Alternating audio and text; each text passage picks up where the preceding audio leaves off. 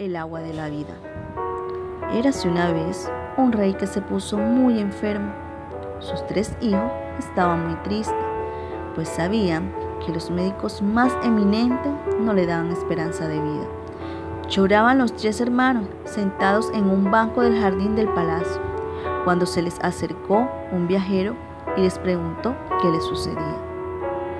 Nuestro padre, el rey, tiene una enfermedad incurable y acabará muriendo, le contestaron.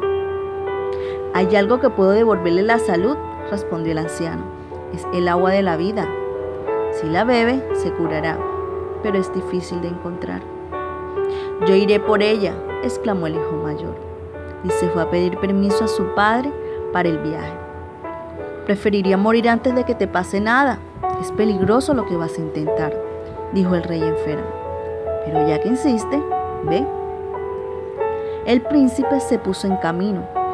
Si consigo el agua de la vida, el rey me preferirá a mí antes que a mis hermanos y me regalará su reino, pensaba. Al poco le salió al paso un hombrecillo enano que le preguntó, ¿A dónde vas tan deprisa? Quítate de mi camino o te aplastaré con mi caballo. No te importa a dónde voy. El enano maldijo al príncipe y éste siguió galopando y se metió sin darse cuenta con un desfiladero.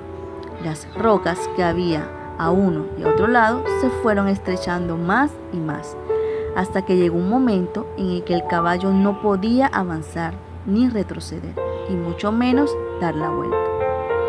El joven orgulloso se quedó allí inmovilizado, sin poder desmontar siquiera. Pasó el tiempo y en el castillo desesperaron de que fuese a volver. El segundo hermano pidió al rey permiso para ir a buscar el agua de la vida y tras mucho insistir lo obtuvo.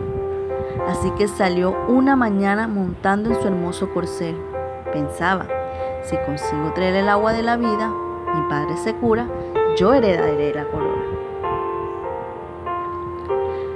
Pocas horas de cabalgar, se encontró con un enanito que le preguntó su destino, pero le contestó con la misma grosería que su hermano mayor, y el enano le maldijo el jinete se metió al poco en un desfiladero que se fue haciendo cada vez más estrecho y allí quedó atrapado también. Pasó más tiempo y el hermano pequeño decidió salir él mismo por el agua de la vida. Así se lo dijo a su padre. Tus hermanos no han regresado, hijo mío, dijo el rey, y temo por sus vidas. No quisiera que tú desaparecieras también, pero si deseas ir, yo no te lo impido. El más joven de los tres príncipes abandonó el palacio de mañana. Al rato se encontró con el enano. ¿Dónde vas tan deprisa? le dijo. Voy en busca del agua de la vida para mi padre enfermo, contestó el joven. ¿Y sabes dónde encontrarla?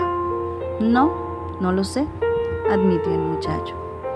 Eres amable y yo te voy a indicar el camino, dijo el enano brota de una fuente que hay dentro de un castillo encantado.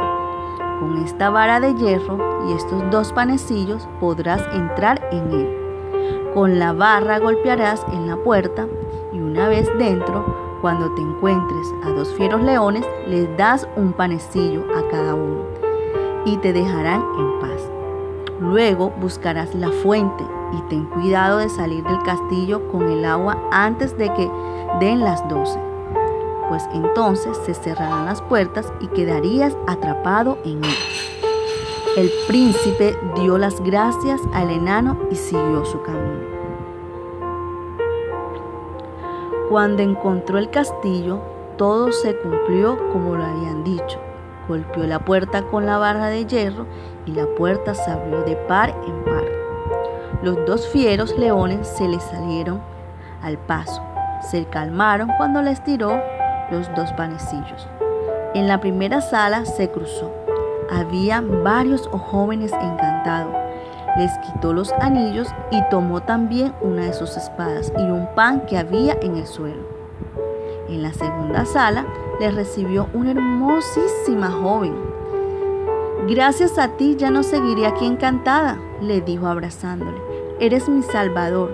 Dentro de un año justo, si tú quieres, te estaré esperando para casarme contigo y reinar en este país.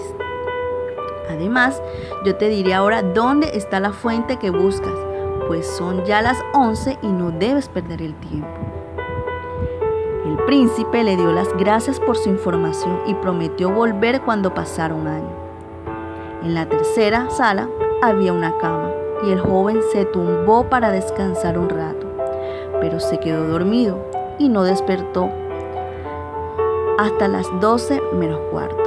Fue corriendo a la fuente que la princesa le había indicado, tomó el agua en una cantimplora y se dirigió a toda carrera a la puerta de salida con tan buena suerte que la cruzó cuando daban las 12 en punto. La puerta se cerró a sus espaldas con gran estrepito y le rompió un pico de la capa. El joven montó en su caballo y se dispuso a regresar a su palacio con el agua de la vida. Igual que al ir, se encontró con el enanito, que le dijo lo siguiente. La espada que has cogido vence a todos los ejércitos. El pan que llevas ahí se multiplica hasta calmar el hambre del pueblo más numeroso. Utiliza las dos cosas para el bien. Querido enano, dijo el príncipe, no quisiera volver a casa sin mis hermanos. ¿Sabes dónde están? Yo les he castigado, pero en consideración de ti, les liberaré. Pero cuídate de ellos, porque no son buenos. Los tres hermanos se volvieron a reunir y emprendieron el regreso juntos. El pequeño contó a los otros dos todo lo que le había sucedido. Y los hermanos mayores rabiaban de envidia. Cruzaron reinos en los que había guerra y hambre y el joven príncipe, usando su espada y el pan mágico, vencían a los enemigos y saciaba la hambre del pueblo, por lo cual en estos países fue considerado como un gran héroe. Una noche, mientras el joven dormía, sus hermanos le robaron la cantimplora del agua de la vida y la sustituyeron por otra agua del mar. Nosotros le daremos el agua que cura el rey y nos preferirá se decía. En cuanto a eso de que dentro de un año se va a casar con una princesa, habrá que verlo. Al llegar al palacio de su padre, los tres le ofrecieron su cantimplora. Bebió primero de la del joven y casi se muere, pues era agua de mar. Luego probó el agua de la cantimplora que le ofrecieron sus dos hijos mayores y se curó al momento. El rey se enfureció mucho con su hijo pequeño y le echó de su reino, mientras que los dos malvados hermanos se hacían pasar por hijos piadosos. Pasaron muchos meses. En el palacio se empezaron a recibir muchos regalos para el hijo más joven. Eran presentes de los países a los que había ayudado, que estaban muy agradecidos y le mandaban cofres llenos de joyas, los emisarios de estos países hablaron al rey de la bondad de su hijo menor que éste empezó a dudar. Ay, Dios mío, se decía el monarca, ¿me habré equivocado juzgando a mi hijo? Tanto pensó sobre ello que decidió enviar mensajeros por todo el mundo para que encontrase a su hijo menor y le hicieran volver a casa de su padre. Mientras tanto, había pasado el año. Los dos hermanos malvados, dispuestos a casarse con la princesa, si podían, se pusieron en camino hacia el castillo, cada uno por su lado. La princesa desencantada había hecho construir un camino de oro puro que llegaba a la puerta de su palacio. Luego dio órdenes a sus criados. El caballero que llegue por el camino de oro será mi prometido, y debéis dejarlo pasar. Pero si alguien se acerca por otro camino al castillo, cerrarle el paso. En esto se aproximaba el mayor de los hermanos, cuando vio el camino de oro. Le dio pena que el caballo le estropease y torció para no pisarlo. Acercándose al castillo por otro camino, cuando llegó a la puerta, los soldados le rechazaron y se tuvo que ir. No tardó en llegar el segundo de los hermanos. Cuando iba a entrar en el camino de oro, se dio cuenta y torció hacia otro lado para no pisar tanta riqueza. Vaya derroche, tanto oro en el camino. Como yo voy a ser su dueño, será mejor que no lo estropee ahora, pisándolo con mi caballo, pensó. Grande fue su asombro una vez en la puerta del palacio, los soldados le impidieron el paso. A las pocas horas apareció a lo lejos el joven príncipe, que cabalgaba alegre al encuentro de su novia.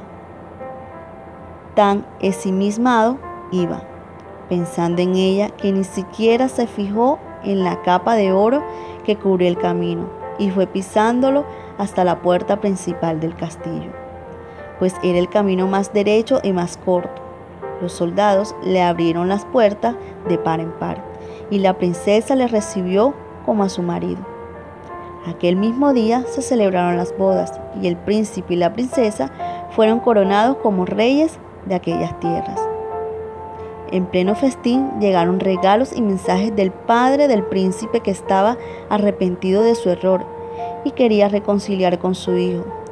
Los dos jóvenes esposos viajaron para verle y le contaron la verdadera historia, el agua de la vida que sus hermanos mayores le habían robado.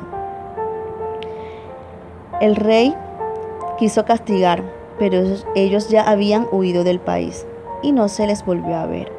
El rey quedó muy contento habiendo recuperado a su hijo pequeño y vivió con él y su esposa durante muchos años.